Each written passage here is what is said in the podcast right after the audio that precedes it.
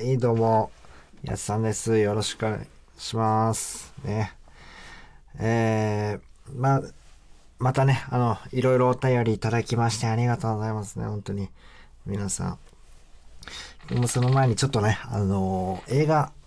またね、たくさん見てるんですけど、ちょっともう、これもだいぶ前になるんですけど、多分、2週間前ぐらいかな、見た映画で、えーちょっと忘れないうちにね、あの、記録として残しとこうということで、えーお付き合いよろしくお願いしますということで、えー今回見た映画はですね、えーまあ、ブルース・リーが今年ね、生誕80周年ということで、おめでたいなということで、あの、燃える昆虫軍団というのをね、ちょっと、あの、見させていただきました。えー、まあね、あの、ブルース・リーは、もう全然好きですよ、もう。あの、高校生の時とかに、あの、DVD で見て、あの、まあ、前作ね、当然見ましたし、めちゃくちゃ好きなんですけど、ただまあ、なんか、あの一番かって言われたら別になんか、取り立てて好きかって言われたらそんでもないんですけど、うん、っていうのも、あのこのね、ブルース・リーっていう人が、あの、世に送り出されたきっかけとなった人物がいるんですけど、あの、ジミー・ウォングっていうね、あの、まあ、今、あの、ヤクザをやられてるという、あの、黒い噂がある、ある人なんですけど、ジミー・ウォングっつってさ、あの、片腕ドラゴンっていう、片腕のね、あの、カンフーをする人の映画を撮ったわけですよ、監督としてね。えーそしたら、あの、こんな映画やったら、わしの方がうまく撮れるわいっつって、あの、撮ったのが、あの、ブルース・リーの燃えよドラゴンかな確か。ちゃったかな。そう。だからジミー・ウォングが、あのしょうもない映画を作ってくれたおかげで、我々は今ね、このブルース・リーの、あのすごく、あの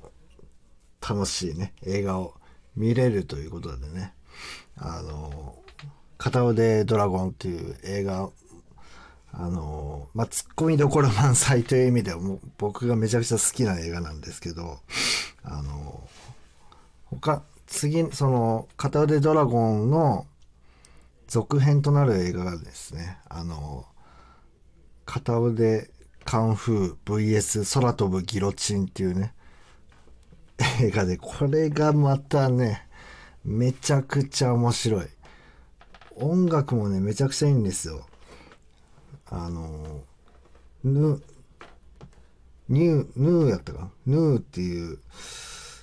あの、ドイツの確かテクノ音楽かなんか作ってる、テクノやったかな？なんか、音楽を作ってる人の楽曲を勝手に使ってるというね。無断曲使っているということで、めちゃくちゃこれがね、あのかっこいいんですよ。しかも、あの効効果音というかですね、あの、パンチとかこう、パンチとかキックがパンパンってこう当たる音があるじゃないですか。効果音。あれがですね、グキ、グキ、グキ、ゴキギキ、ゴキキキ、ゴキ、ゴキ、ゴキ、ゴキ、ゴキ、ゴキってこう、毎回骨が折れたような音が鳴るんですよ。それはものすごく痛快と言いますか。また主人公がね、クズでね、あの、敵をひぜめで殺そうとしたり、あの、敵側がものすごい卑怯な手を使ったら、あ、この手は使えるな、みたいなことを言ったり、まあ、いろいろとね、むちゃくちゃで、あの一説によるとね、ストリートファイターもこの映画が元によって作られたって言われてますね。いろんなね、あの、国の人が、あの、一堂に集まって、なんか武道大会みたいなのやるんですよね。あの、インド人が手が伸びるっていうのはね、多分こダルシムはねこっからここが元ネタだって確か言われてたと思うんですけど、うん、なんかこういろんな武術のえー、っとタイのさあのキックボクシングとかそれこそ空空手？柔道？とかもいろんな人が集まって戦うみたいなとトーナメントみたいなのあるんですよ。それもね、あの、影響を与えたということで、非常にその、ブルース・リーと比べると、ものすごいベクトルが違うんで、一概には比べられないんですけど、僕はもうどちらかというともうジミー・ウォング派ですね、完全に。あの、カンフー映画で誰が一番好きかって言われたらもうジミー・ウォングっていうのすぐ言えますね、これは。なんで皆さんもね、まあ、ちょっとね、なかなか、あの、DVD がものすごい高騰してるんで、もう、あの、なかなか見れないとは思うんですけど、まあ、あの、ネットとかでたまにね、見かけたりするんで、もしよかったら見てください。面白いです。ジミー・ウォング。ということでね、今週は、あの、燃える昆虫軍団ということで もう、あの、半分過ぎちゃったんですけど、この昆虫軍団っていうのがですね、まあ、のアメリカのどこかわかんないですけど、なんかもうすごい大地震が起きて、なんか地割れが起こるんですよね。で、その地割れが起きたところから、めちゃくちゃでかいゴキブリが大量発生して、で、そのゴキブリが、あの、なんか口、口のところに鉄みたいな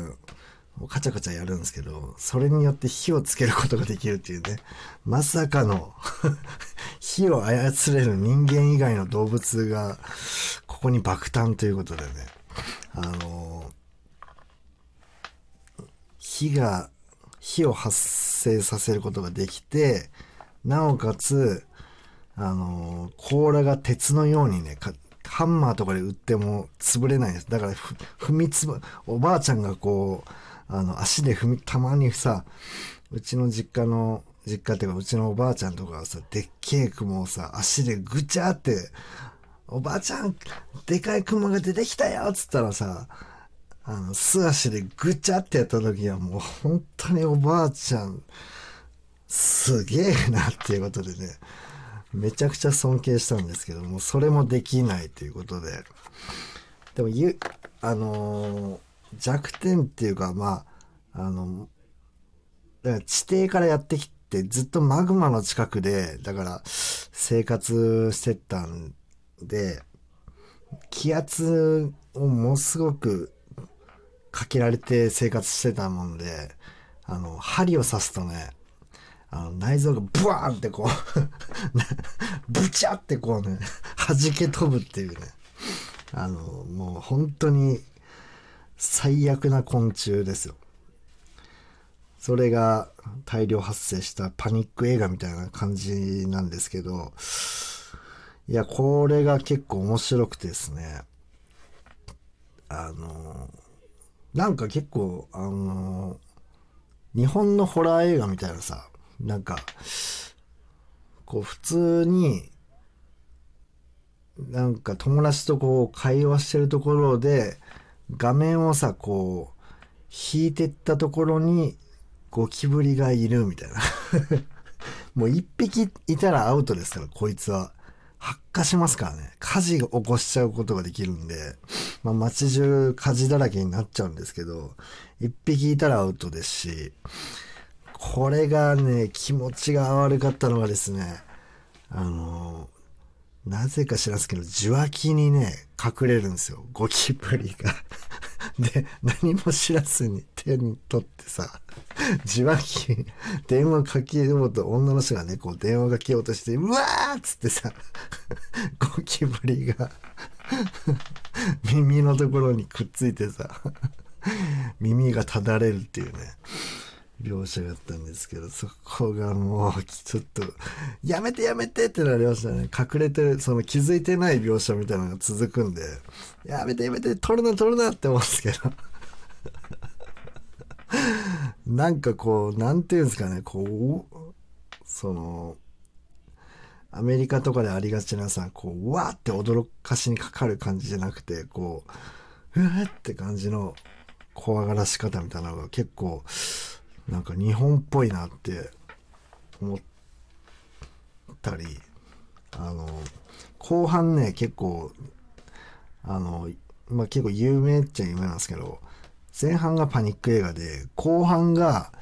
なんかあの教授が気が狂ってく話みたいになってくるんですよね。あのその昆虫博士みたいな人がいるんですけど、まあ、そいつに助けを求めて、まあ、そいつが主人公になっていくんですけどでそいつがゴキブリの研究を始めてどうにかこいつを対処しあのどうやったら全滅させることができるかみたいなことでいろいろ研究し始めるとどうしたらいいかねみたいなこと言っててふとなんか会話の流れでどうやったら対処できるかね。でも生存させるためにはさこれもせないかんよねみたいなことで なぜかこう生存させていこうという方向に自然と変わっていくんですよ。そこがちょっと怖くてマジで。でなんか最終的にはそのゴキブリを進化させて知能を持たすことに成功させてあの有名なねあの文字を書くっていうねゴキブリが。シーンがあるんですけどそこがものすごい気持ち悪かったです。いやーね怖い映画でした。治安